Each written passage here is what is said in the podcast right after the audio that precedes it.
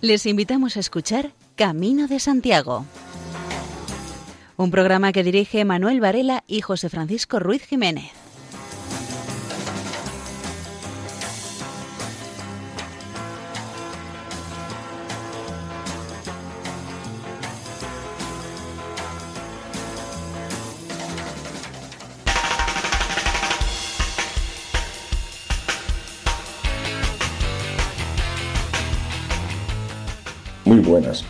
Esta peregrinación radiofónica en la que les ofreceremos casi todo sobre el mundo jacobeo.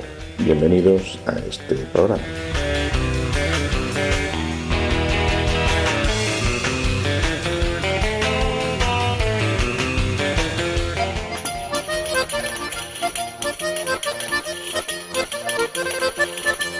La emisión de hoy tendrá dos partes. En una primera mitad les daremos a conocer noticias y en la segunda mitad una intervención del alcalde José Antonio Díez como miembro de la Federación de Municipios del Camino de Santiago. Intervención en la que José Antonio Díez nos habla de los valores de la ruta jacobea. Y en la parte musical nos sumamos a una efeméride, los 50 años de la publicación por Joan Manuel Serrat de su disco Mediterráneo.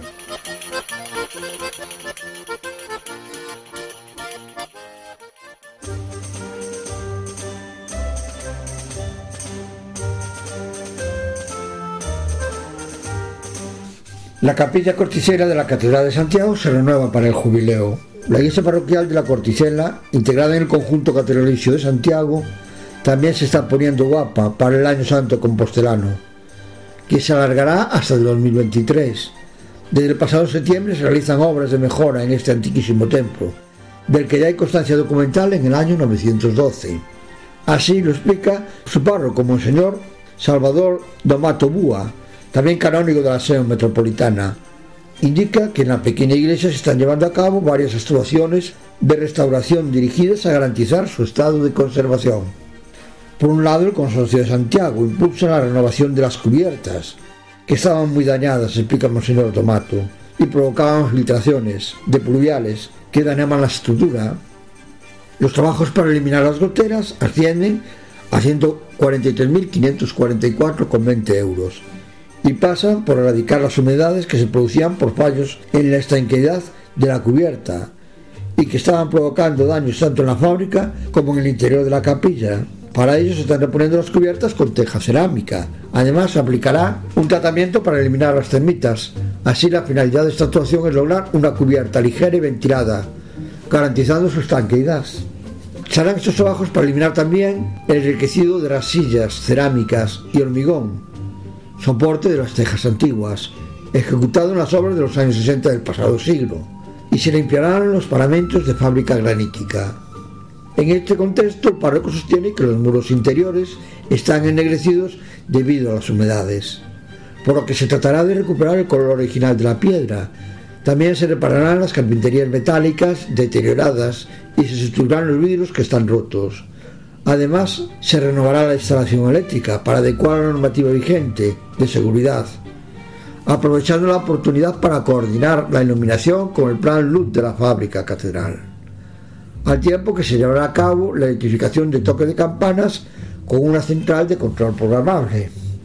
Apunta Monseñor Domato que está previsto que los trabajos financiados por el Consorcio de Santiago y la Dirección General del Patrimonio Artístico estarán terminados en la próxima primavera, después de que hayan sufrido algunos retrasos a causa de la pandemia. El canónigo comenta que también se prevé la reposición de los bancos, que con toda probabilidad serán sustituidos por los que había anteriormente en la catedral, donde se han colocado unos asientos nuevos y de diseño moderno, y no descarta que se lleve a cabo la restauración de algunas de las obras de arte que adornan este templo parroquial, si bien indica que todavía no hay un plan de actuación cerrado. Por otro lado, avanza que el Año Santo también supondrá un aumento de la actividad pastoral en la iglesia de Santa María la Antigua de la Corticela. Es un lugar popular entre los visitantes de la catedral. A ella acuden peregrinos de todos los países, pero también devotos compostelanos de la Virgen de la Consolación. Obra renacentista y estudiantes universitarios que respondiendo a la antigua tradición depositan papeles escritos, siempre abundantes en época de exámenes, con sus deseos ante la imagen de Jesús en el Huerto de los Olivos del siglo XVI. En este grupo hay que sumar la representación del Niño Jesús de Praga, del gremio de los tejedores y de origen alemán, de factura anónima, y la una con el Cristo Yacente, obra también anónima del siglo XVII. Destacar que son numerosas las parejas que piden contraer matrimonio en este emblemático templo compostelano. Para este año santo ya hay programadas seis o siete bodas y aumentarán, casi todas de parejas de fuera y también de peregrinos. Compostela, la Jerusalén de Occidente. Cuando el mundo católico está llamado a una nueva evangelización, cobran especial protagonismo los cinco grandes pilares sobre los que se asienta su desarrollo y consolidación. Jerusalén, Roma, Compostela, Caravaca de la Cruz y Santo Toribio de Liébana son las cinco referencias más representativas a nivel mundial del peregrinaje y fervor católicos en el mundo. Santiago de Compostela es llamada la Jerusalén de Occidente sobre el año santo jacobeo merece especial mención la posibilidad también de ganar el jubileo los peregrinos, enfermos o imposibilitados que crucen la puerta del perdón de la iglesia románica de Santiago en Villafranca del Bierzo. Santiago se ha constituido en el faro de la cristiandad que desde los umbrales del siglo IX, en que tuvo lugar el descubrimiento de la tumba del apóstol, alumbra al mundo y especialmente a Europa la buena nueva del cristianismo Así lo corrobora Goethe cuando afirma que Europa se hizo peregrinando a Compostela. Dado el carácter europeísta y universal de Santiago de Compostela, el grito de Santiago y Cierra España, habitual en las batallas del medioevo español durante la Reconquista, exige un cambio radical de perspectiva, en el sentido de que esta vocación como Santiago Matamoros, que la tradición hace participar en la batalla de Clavijo y en las de las Navas de Tolosa, frente a las huestes musulmanas, debe revisarse ante el carácter aperturista propio del apóstol como patrón de España y polo de atracción de las corrientes europeas hacia su tumba. Por ello, hoy la Orden de la Vieira propugna como más adecuado el grito de Santiago y abre España. Este es un texto de Enrique Santín, gran canciller de la Enxebre Orde da Vieira.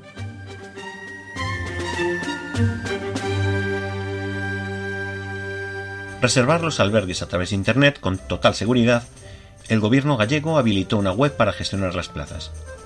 Quien lo desee puede planificar sus estancias en albergues para hacer el Camino de Santiago en Galicia. La Junta habilitó el pasado verano una web https alberguesxacobeo.gal para llevarlo a cabo y facilitar la ruta a los peregrinos que apuestan por este tipo de alojamiento. El interesado en acogerse a la red de albergues públicos gallegos podrá desde casa y con un sistema sencillo y muy fácil tener todos los días de su ruta perfectamente trazados sin sorpresas de última hora. En esa plataforma online se pueden reservar plazas en los albergues públicos del Camino de Santiago, que actualmente suman unos 70 establecimientos y crecerán en este 2021. Tal registro, además de comodidad y la sencillez de uso, ofrece las máximas garantías a los peregrinos en el actual contexto sanitario a través de ella, los usuarios tienen acceso a un buscador con todos los establecimientos de la red pública. El sistema facilitará las reservas desde el día anterior hasta las 13 horas del día de pernocta. Esto convivir en paralelo con la posibilidad de obtener plaza al llegar al establecimiento, siempre que éste disponga de capacidad. Hay una intención clara de preservar los orígenes del camino que enamoró a tantos peregrinos durante todos estos años, haciendo así compatible este sistema de reserva adelantada por Internet con el espíritu más tradicional de la acogida jacobea. Además, a través de esta plataforma es posible realizar reservas para grupos de hasta 5 personas. No es preciso registrarse, aunque está abierta esta opción para agilizar el proceso. Para reservar su plaza, los usuarios deben completar su nombre completo, dirección electrónica, fecha de la reserva y de manera opcional un teléfono de contacto para cualquier imprevisto que pueda surgir con la reserva. Se trata de una iniciativa puesta en marcha por la Junta, enmarcada en el programa Camino Seguro, para facilitar la peregrinación en época de pandemia, con una mayor certeza y seguridad. En el marco del programa Camino de Seguro, se impartieron diversos cursos de formación online en materia higiénico-sanitaria en los que participaron más de 300 profesionales, lo que muestra su compromiso por ofrecer un servicio de calidad en espacios de seguridad. Además, los profesionales disponen de un servicio gratuito de asesoramiento para cualquier duda que pueda surgir respecto de las nuevas normas. en cooperación con los ayuntamientos, se acercarán soluciones para puntos como oficinas de información, las áreas de descanso o baños públicos, además de los propios albergues públicos, propiciando así corredores más seguros. En el pasado mes de julio, en la desescalada de la primera ola de la pandemia, fue cuando empezaron a abrir los primeros establecimientos. Concretamente, fueron una treintena de los 70 albergues públicos. Se trataba de aquellos que cuentan con más del 50% del total de plazas de alojamiento de las que dispone el ayuntamiento en este tipo de establecimientos. Después se sumaron otras instalaciones similares que irían abriendo las puertas a medida que se iba registrando demanda. A finales del verano ya estaban todos ellos operativos con unas restricciones de capacidad, funcionando al 75% de los privados, mientras que los públicos lo hacían al 50%. Se instalaron carteles informativos con las principales recomendaciones contra el coronavirus y se proveyó a los establecimientos de materiales de protección como geles y soluciones desinfectantes, papeleras de pedal, guantes o bolsas. Además, se inutilizaron las plazas que no serían ocupadas. Se instalaron señalizaciones indicativas para garantizar las distancias en las zonas de uso compartido y se restringió el uso de los servicios comunes. El gobierno gallego dio soporte tanto a los ayuntamientos como a las asociaciones que gestionan unos 20 establecimientos de la red pública.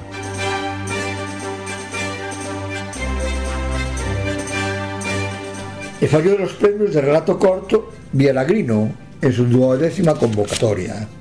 La reunión del jurado para la adjudicación de los premios de relatos cortos Vielagrino se ha celebrado mediante videoconferencia. La conversión del jurado fue Ana Noguera, Ángeles Fernández, Juan Muñoz y Gloria de Frutos. Actuó como secretaria Amparo Sánchez, secretaria de la Asociación de Amigos del Camino de Santiago de la Comunidad Valenciana. A esta duodécima convocatoria se presentaron 22 relatos, que fueron numerados correlativamente por orden de recepción. Tras larga deliberación y puesta en valor de los diferentes temas y relatos seleccionados, se eligieron tres relatos finalistas, los numerados con el 1, el 20 y el 21, siendo elegido como ganador el relato número 20, una ardua encomienda. Abierto sobre la aplica, el premiado resulta ser José Luis Baños Vegas, de Salamanca. Se ha procedido a llamarlo por teléfono para comunicarle que había ganado y darles la enhorabuena. El jurado ha destacado la calidad de todas las obras recibidas y ha decidido que el relato, una ardua encomienda, sea merecedor del primer premio por su estilo literario, la fabulación histórica y precisión geográfica. Este año la entrega de premios queda suspenso en función de la evaluación de la pandemia.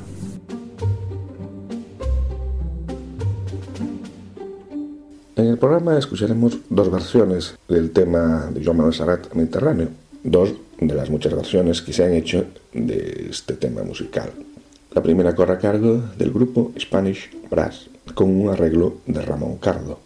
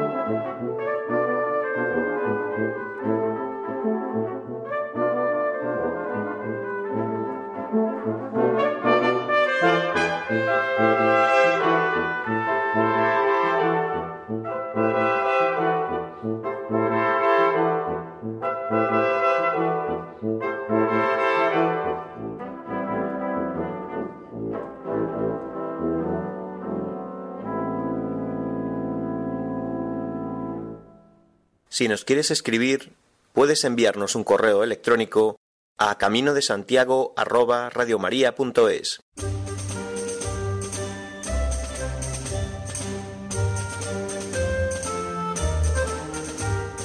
Y tras esta interpretación de Mediterráneo, vamos con un segundo bloque de noticias. Estela planea abrir su albergue en septiembre. Los amigos del Camino de Santiago de Estela afrontan un tiempo de incertidumbre en lo que los planes están hechos pero sujetos a la evolución de la pandemia.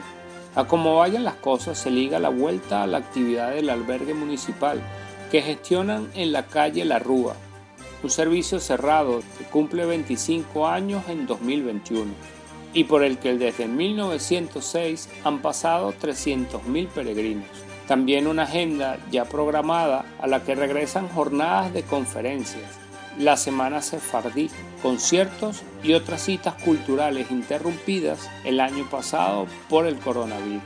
Reducirán el número de literas en cada una de las estancias para dejar libres más espacios tanto por el COVID como porque el peregrino demanda cada vez mayor comodidad.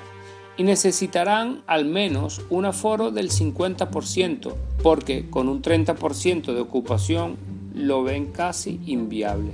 La Asociación de Amigos del Camino de Santiago de Estela les escribe y llama a gente interesándose por cuándo se abre, porque sus planes son recorrerlo este año. El camino va a volver a la vida, de eso no cabe la menor duda.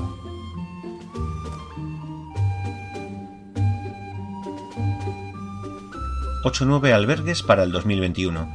La mayor parte de los proyectos, que ampliarán la red de acogida de peregrinos a su paso por Galicia, están orientados a la rehabilitación de edificios históricos de las distintas rutas.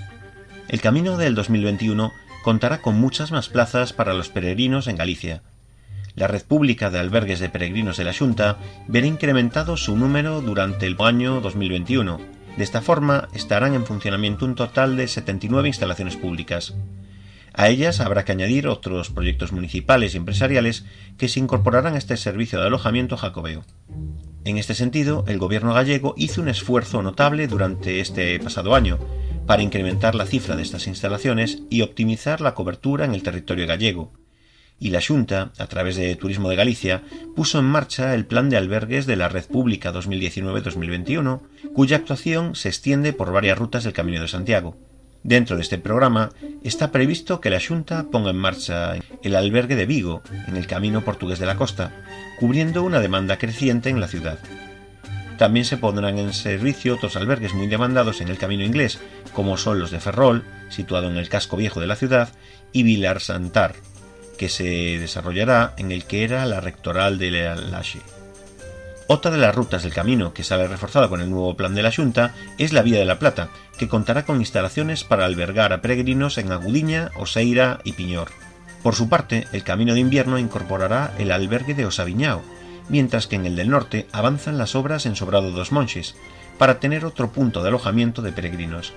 Incorporaciones recientes, Junto a esto, los caminos primitivos del norte inglés también vieron incrementado el número de estas instalaciones entre los tres últimos años, con las aperturas de Afonsagrada, Friol, Ourense y Ordes respectivamente. Los cuatro fueron rehabilitaciones de edificios históricos. En la actualidad, de los 70 albergues con los que cuenta la red pública, 22 de ellos se encuentran en el Camino francés, 10 en el Camino portugués, 13 en la Vía de la Plata, ocho albergues en el Camino del Norte, seis en el Primitivo y el Camino de Muxida cuenta con cinco albergues. La red pública de albergues ofrece en la actualidad 3.247 plazas a lo largo de 1.500 kilómetros de camino, y cuando finalice el plan, la oferta superará las 3.500 plazas. Este tipo de albergues también ocupa el 87% de las pernoctas de los peregrinos tradicionales, los que peregrinan de forma individual, y que son mayoritariamente extranjeros entre 20 y 60 años, hacen largos recorridos y no repiten la experiencia. Los peregrinos modernos, aquellos que peregrinan en grupo, de España y mayoritariamente femeninos, también prefieren alojarse en estos establecimientos en un 78%.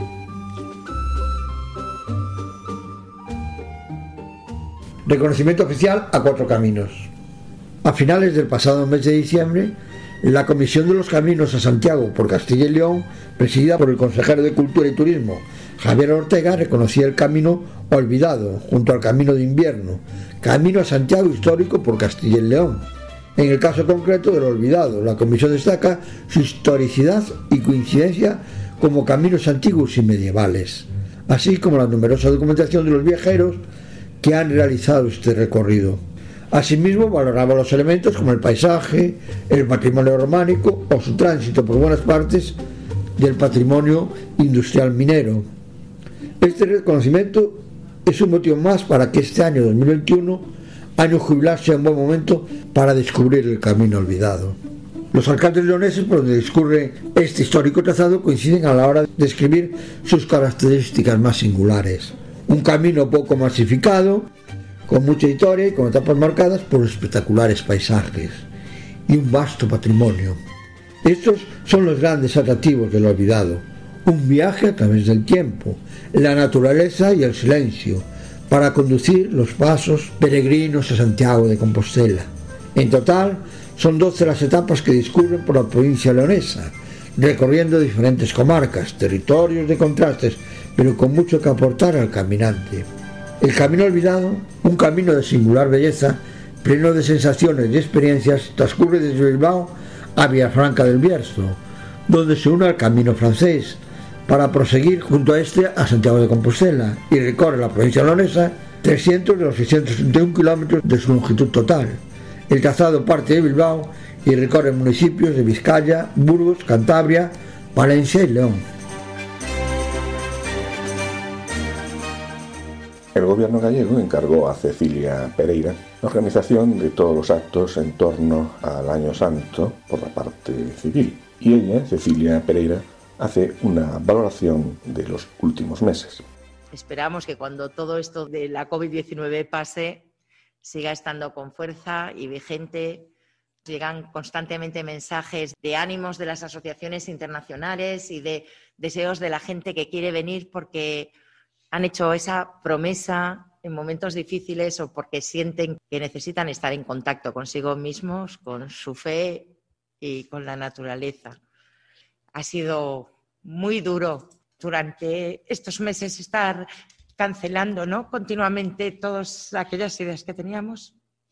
Hemos sufrido muchos mm, atrancos, pero ahí seguimos, tenemos ilusión y y bueno, también nos damos cuenta que el Sacobeo 2021 está aquí y bueno, sabemos que, será diferente, pero que viene el del 27, que viene el del 32, que el camino está ahí y Santiago está para acoger a todos los que vengan.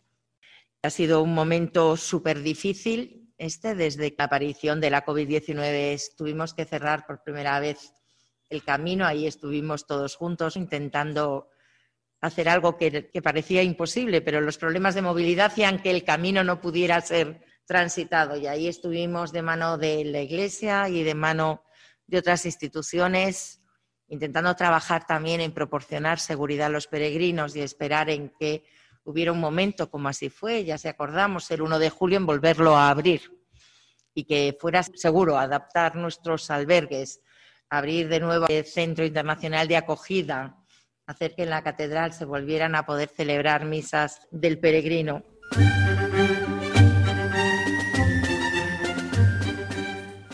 Encuentro anual de hospitaleros voluntarios, todos desde casa. Bajo el lema El Camino de la Espera, casi 200 hospitaleros de 19 países se reunieron en un encuentro virtual que sustituyó con éxito al tradicional encuentro presencial de fin de temporada. En el año en que las plataformas virtuales permitieron que los amigos y familiares se vieran, que las empresas, los colegios, los programas de TV continuaran con sus planes, Hospitaleros hizo uso de sus sistemas para lanzar un encuentro masivo de voluntarios. Precisamente, la no presencia facilitó que hospitaleros de latitudes lejanas estuvieran presentes latitudes y longitudes alejadas de España, que abarcaban usos horarios extendidos desde la costa este de Australia y el archipiélago japonés hasta la costa oeste norteamericana, los dos hemisferios que, una vez más, nos puede dar idea de la magnitud de hospitaleros de la Federación en el mundo. Aunque estas tecnologías permiten la conversación y la interacción, realmente lo que emocionó a todos los hospitaleros presentes fue la posibilidad de verse durante horas que duró la reunión, la sensación de sentir que, a pesar de las adversidades, que la humanidad y el camino con ella está pasando. Hay hogares en cada uno de nosotros y de nuestros compañeros hospitaleros con el mismo anhelo. Los hospitaleros que tras el encuentro han enviado sus saludos e impresiones coinciden en la alegría por encontrarse una vez más. A los saludos del presidente de la federación hay que unir los videos grabados por todos los hospitaleros que organizan los cursillos para nuestros hospitaleros en sus respectivos países. Estos videos fueron introduciendo a los asistentes en los actos programados, pues con cierta distancia. El esquema seguido fue el de todos, los encuentros incluyendo en tiempo para las reuniones por grupos. Como excepcional era el año 2020, excepcional fue que algunos de los asistentes eran novatos, que habiendo llegado a tener asignado un albergue, no pudieron atenderlo por culpa de la pandemia.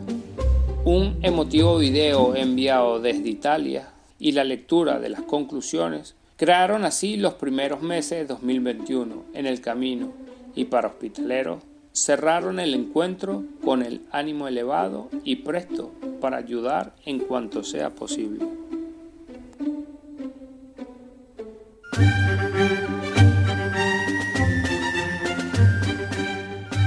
Perspectivas de la Asociación de Amigos del Camino de Santiago de Jaca.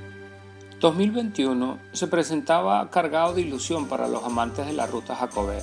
Sin embargo, el año santo se afronta con muchas incógnitas. Dentro de la incertidumbre sobresale la prórroga del proyecto europeo Arles, Aragón, en el que figura el albergue de Canflan Pueblo y el centro de acogida de los peregrinos de Canflan Estación que estarán operativos entre final de 2021 y comienzo del 2022. Además, hay proyectadas unas pasarelas en Urdos para mejorar la seguridad en Francia, en un tramo donde se echa a los peregrinos a la carretera. En el año 2022, como muy tarde, el Camino de Santiago tendrá una mejora, de modo que se pueden ofrecer servicios mejores y con más garantías.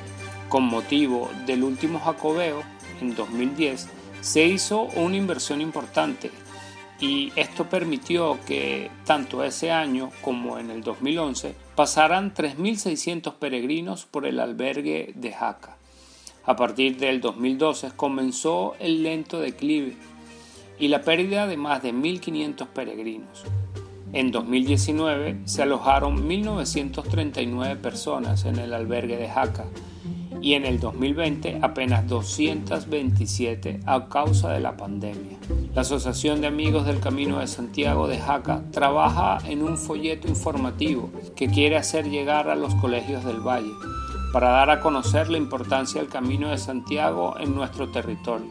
Además, quieren volver a hacer el camino desde Olorón, empezando en abril, pero todo depende de la COVID-19.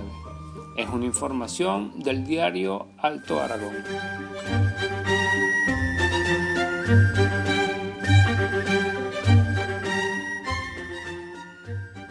Vamos ahora con la segunda versión del tema musical mediterráneo. En esta ocasión, versión de Iñaki Salvador. Hacia el final del tema, el poeta Joseba Sarmendía recita un poema porque mi niñez sigue jugando en tu playa. Y escondido tras las cañas duerme mi primer amor. Llevo tu luz y tu olor por donde quiera que vaya. Y amontonado en tu arena, guarda amor, juegos y penas yo. Que en la piel tengo el sabor amargo del llanto eterno que han vertido en ti en pueblos de Algeciras a Estambul para que pintes de azul sus largas noches de invierno a fuerza de desventura. Tu tu alma es profunda y oscura.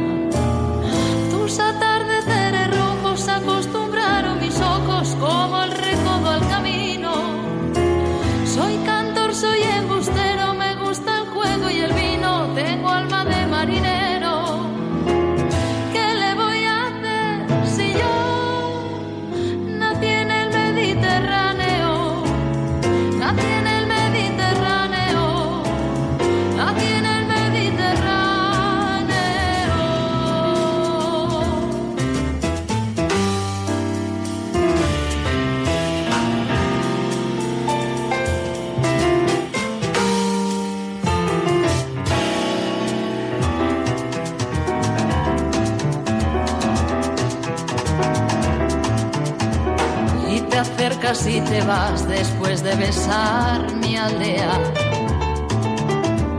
Jugando con la marea te vas pensando en volver, eres como una mujer perfumadita de brea, que se añora y que se quiere, que se conoce y se teme. Ay,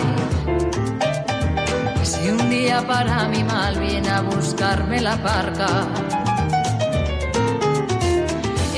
Embujada al mar mi barca con un levante otoñal y dejad que el temporal desguace sus alas blancas. Y a mí enterradme sin duelo entre la playa y el cielo. En una ladera de un monte más alto que el horizonte quiero tener buena vista. Mi cuerpo será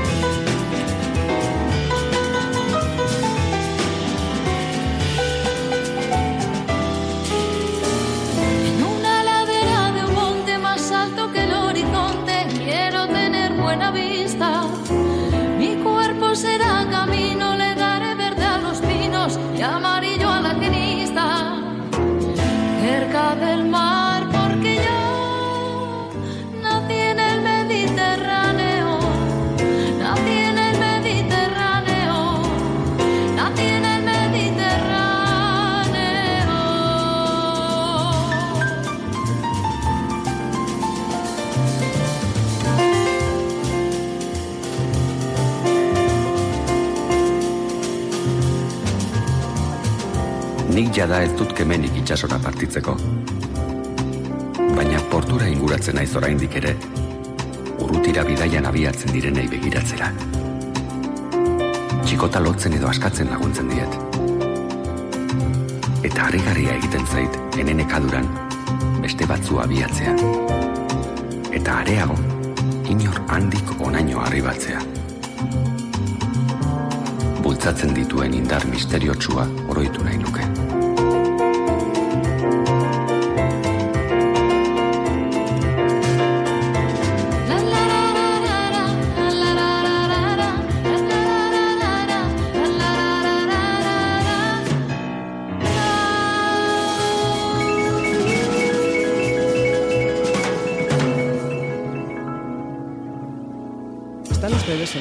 De Radio María. Hace un par de semanas, los lectores del semanario Alfa y Omega pudieron conocer, a través de una entrevista a su actual presidente, las actividades que lleva a cabo la Asociación de Municipios del Camino de Santiago. Entre las muchas actividades en las que esta asociación está involucrada, hace unos meses participó en la organización del encuentro de municipios europeos El Camino de Santiago en el corazón de la solidaridad europea. En este encuentro participó el alcalde de León, José Antonio Díez, a quien vamos a escuchar primero hablando de la historia del Camino de Santiago. Es decir, al final el santuario de reconocido prestigio es el que está Santiago.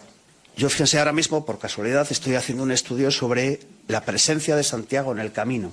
Y esto es una licencia, ¿eh? pero le decía a un delegado de patrimonio de una diócesis, la diócesis de León, digo, da la sensación de que Santiago ha salido corriendo del camino. No es la presencia notable, es más notable la presencia en Francia que en España. El fin, la meta, sabemos cuál es. Los medios, los propios del peregrino, entran dentro del ámbito individual. Pero en cualquier caso, esa peregrinación y esa liturgia que se establece en el camino, hay una liturgia eminentemente religiosa, hay una liturgia personal y que entre su inglés y el mío yo tampoco estoy yo muy seguro de qué hablamos, pero al final me explicó por qué él había hecho el, camino. Y era una liturgia auténticamente personal. Y bueno, eh, dentro de esa liturgia hay algunos signos que nos recuerdan que esa liturgia existe.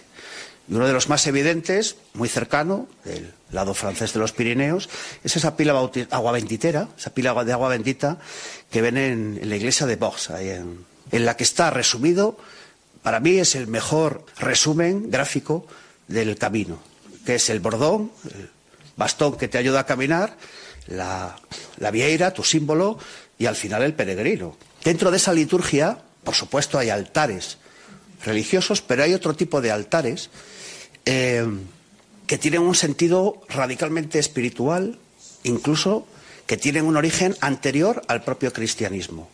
Esta costumbre de llevar la piedra como el pecado, ¿no? De ponerla en un sitio, los amontonamientos de piedra, pasado Foncebadón en la cruz de fierro, con un mástil y con una cruz.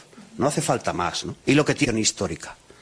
Es decir, los peregrinos de hoy son los herederos de aquellos peregrinos que hace más de mil años se impusieron, o a sí mismos salir a los caminos y llegar hasta Santiago de Compostela.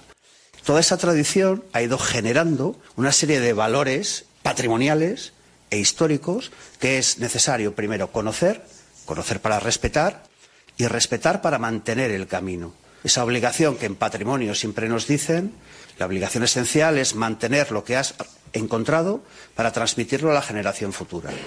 Nuestro papel, cada uno en su medida dentro del Camino de Santiago, es mantener, incluso aunque haya que pelear, para transmitir a los siguientes. Esa tradición histórica es la que hace que Santiago de Compostela se sobreponga a destinos de peregrinación previos y algunos muy importantes.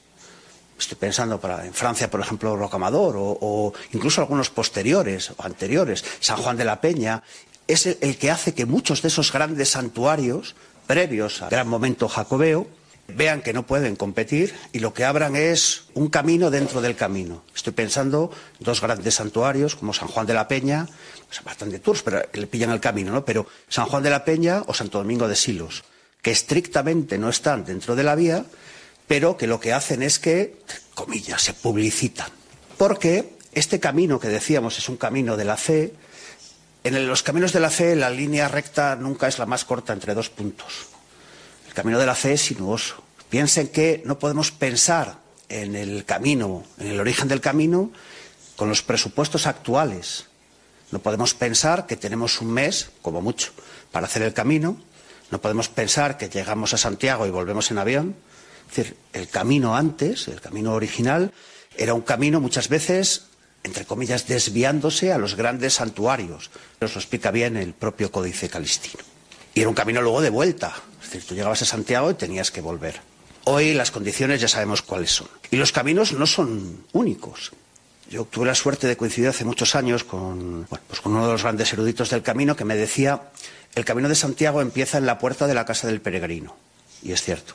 Es la existencia de una infraestructura previa, sobre todo romana, y la seguridad y los servicios lo que hacen que el camino francés, podríamos decir la vía quitana ¿no? en, en España, o la ruta entre Burdeos y Astorga y hacia Santiago, es lo que hace que esa sea la gran ruta de peregrinación. Parecido al mismo motivo por el que hoy solemos preferir las autopistas. Son más rápidas y sobre todo son más seguras. Pero los caminos eran varios y sobre todo hay un camino que empieza en la puerta de la casa del peregrino y que lleva al lugar donde te puedes agrupar con otros peregrinos y tener los servicios que te permiten llegar a Santiago y volver. Y eso es posible porque en torno a ese camino se generan una serie de establecimientos que permiten físicamente al peregrino llegar y le permiten llegar dentro de los preceptos que las propias reglas monásticas estipulan para el peregrino. Incluso dicen que tienes que ir desnudo, ¿no? Como Cristo. También eso determina que el que recibe al peregrino debe tratarle como si el propio Cristo fuera. Uno de los grandes ejemplos de esas dotaciones de servicios es hoy desgraciadamente ruinas, pero es el tercer hospital del mundo que dice el códice, el Hospital de Santa Cristina de Somport. Los hospitales, otro, San Juan de Ortega. Es decir, los hospitales se suelen instalar junto a los puntos que representaban una mayor dificultad para los peregrinos. Es absolutamente frecuente el trinomio río puente hospital. Lo tenemos en el Hospital de Órbigo, lo tenemos en Puente Viarente, a la entrada de León, o, como en, como en este caso, en el caso anterior tenemos gran puerto de montaña, ¿no? la gran dificultad, pasada la cual encontramos el Hospital de Santa Cristina, pasados los montes de Oca, una zona boscosa llena de bandidos, se instaló el monasterio de San Juan de Ortega. Otros de, estos, estas grandes fundaciones hospitalarias tienen una función sanitaria. Es muy curioso que un albergue de peregrinos se llame un hôpital, ¿no? en francés, un hospital, salvo en España que le llamamos albergue. Porque hospital tiene esa referencia sanitaria. Bueno, algunos de estos hospitales como este de Castrojeriz, estaban especializados en la cura del ergotismo, del el mal del centeno, el, el, fuego de San Antón. Un mal que afectaba, sobre todo, es un parásito del trigo, que dada la calidad del trigo en la tierra de Campos, pues los peregrinos conseguían curarse. Este camino, ese recorrido histórico va incluso a modelar nuestros territorios, nuestros pueblos y ciudades. Hay algunos casos, como Castrojeriz, donde se junta la orografía, la bota del castillo, y ese carácter lineal en la ladera del camino, en torno al cual van apareciendo instituciones, iglesias y hospitales dedicadas a los peregrinos. Incluso el cruce de grandes puentes, como el, el Pisuerga entre los reinos de León y de Castilla, el puente de la Mula, el puente de Fitero, o el puente Canto a la salida de Sagún. Una localidad como Mansilla de las Mulas, de fundación tardía, también nos muestra en su plano antiguo la distribución. Son interesantes los edificios, los hospitales más antiguos, ¿no? porque se ha perdido hasta la memoria. Este hospital de la Magdalena que estaba pasada a la ciudad. O, este afortunadamente lo conservamos, incluso la Orden de Caballeros de Santiago y su gran hospital en la salida de León, a orillas del río Bernesga. Algunos de esos elementos son los que en la declaración de la UNESCO reconoce como patrimonio íntimamente vinculado al camino. Son los grandes monumentos. Específicamente esta iglesita del Hospital San Blaise, en Francia, la traigo al caso porque es y sobre todo sigue siendo una referencia en los peregrinos en su de marcha. Bien, otros elementos, San Isidoro de León, esa cruz, eso no tiene por qué ser un gran monumento.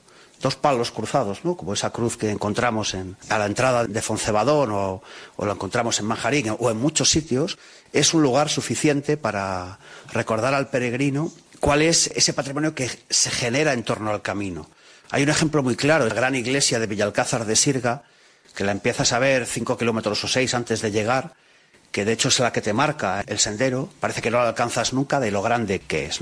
Todo eso lleva a esas declaraciones por el Estado español, por el Consejo de Europa y por la UNESCO, que lo que hacen es trazar una línea. Dentro de esa línea, la actividad, sobre todo, de algunas personas fundamentales, que muchos conoceréis, solo voy a citar a uno, a Elías Baliña, están en el origen del resurgimiento de la peregrinación y de que los peregrinos que llegaron a Santiago de Compostela, a la catedral, en el año 85 fueron 690 y que en 2018 hayan sido 327.338. Sabemos que son más. Estos son los que han recogido la Compostela. José Antonio Díez, a quien acabamos de escuchar, además de alcalde, es historiador. Y ahora nos habla de un personaje que se vio por el Camino de Santiago hace un tiempo, el gallofo. El gallofo es el falso peregrino, aquel que se disfraza de peregrino para ir por el camino liándola, robando. Y hay una pragmática de Felipe II de 1590 en el que llega incluso a tener que prohibir, ojo, eh, prohibir a los nacionales vestirse de peregrino. Luego al final tiene que prohibir a todos. ¿eh? Tú le dices que el español, por algo sería, ¿eh? que el español tiene que ir como viaja el, que no se vista de peregrino. Y llega un momento en el que tiene que prohibir a todos. Incluso tres franceses, podrían ser de cualquier sitio, pero son franceses, que no hacen caso y entonces acaban detenidos en la cárcel de León en 1590, que es exactamente el mismo año de esta pragmática, es decir, que era algo que parecía que urgía. Para evitar esa picaresca es cuando se crea algo que hoy conocemos todos, que es el certificado de peregrinación y la credencial. La credencial te la daba normalmente el párroco o el obispo del sitio donde salías, de tu diócesis, decía, sí, fulanito va a hacer el camino. Y tú cuando alguien la enseñabas. Y el certificado de peregrinación era el que a la vuelta te daba la Catedral de Santiago y a la vuelta eh, tú tenías que enseñar a tu párroco. Y se daba el caso incluso contrario, es decir, que ese certificado se falsificaba. Y tenemos el documento que el Cabildo de Santiago de Compostela manda a la Catedral de Pistoia, porque los de Pistoia dicen, oye, mándame un original, que aquí me están llegando unas cosas muy raras. Y el Cabildo le manda un documento sin rellenar, y, en castellano, le pone con lo que lo rellenan. Aquí va el nombre de fulanito, aquí.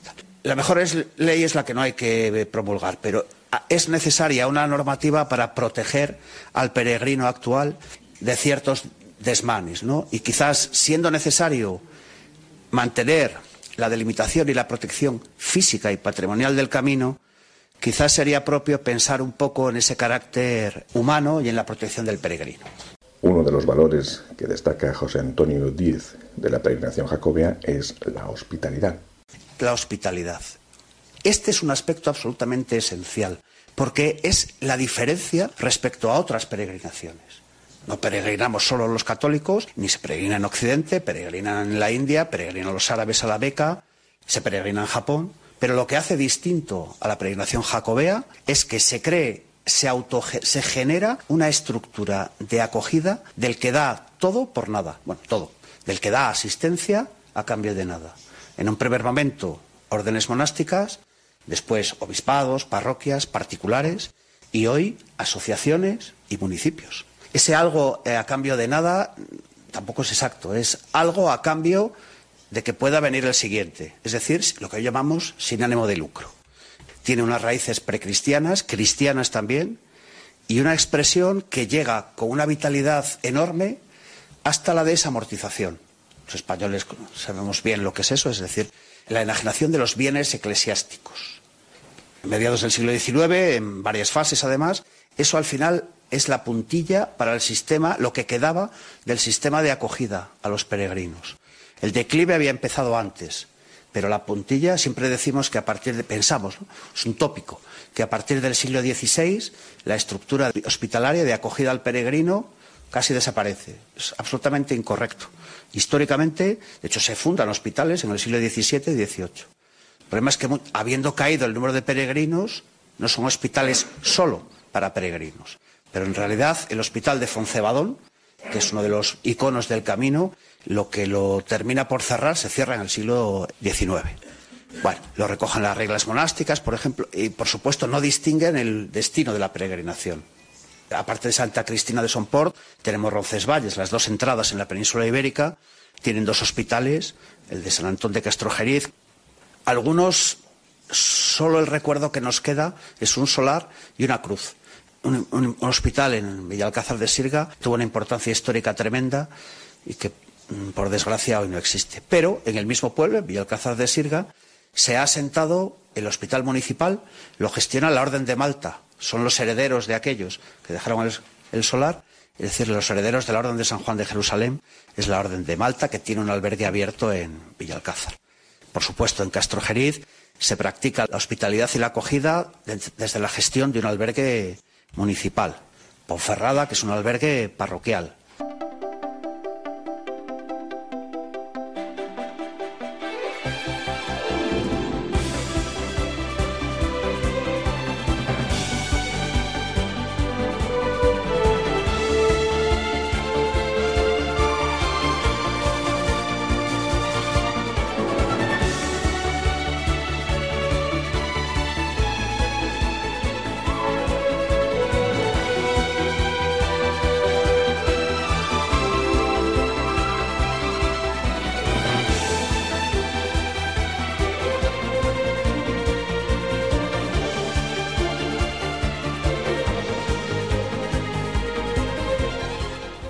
Aquí el programa Camino de Santiago. Nos despedimos pidiendo a Santiago el Mayor que nos guíe en nuestra peregrinación por esta vida. Hasta el próximo programa.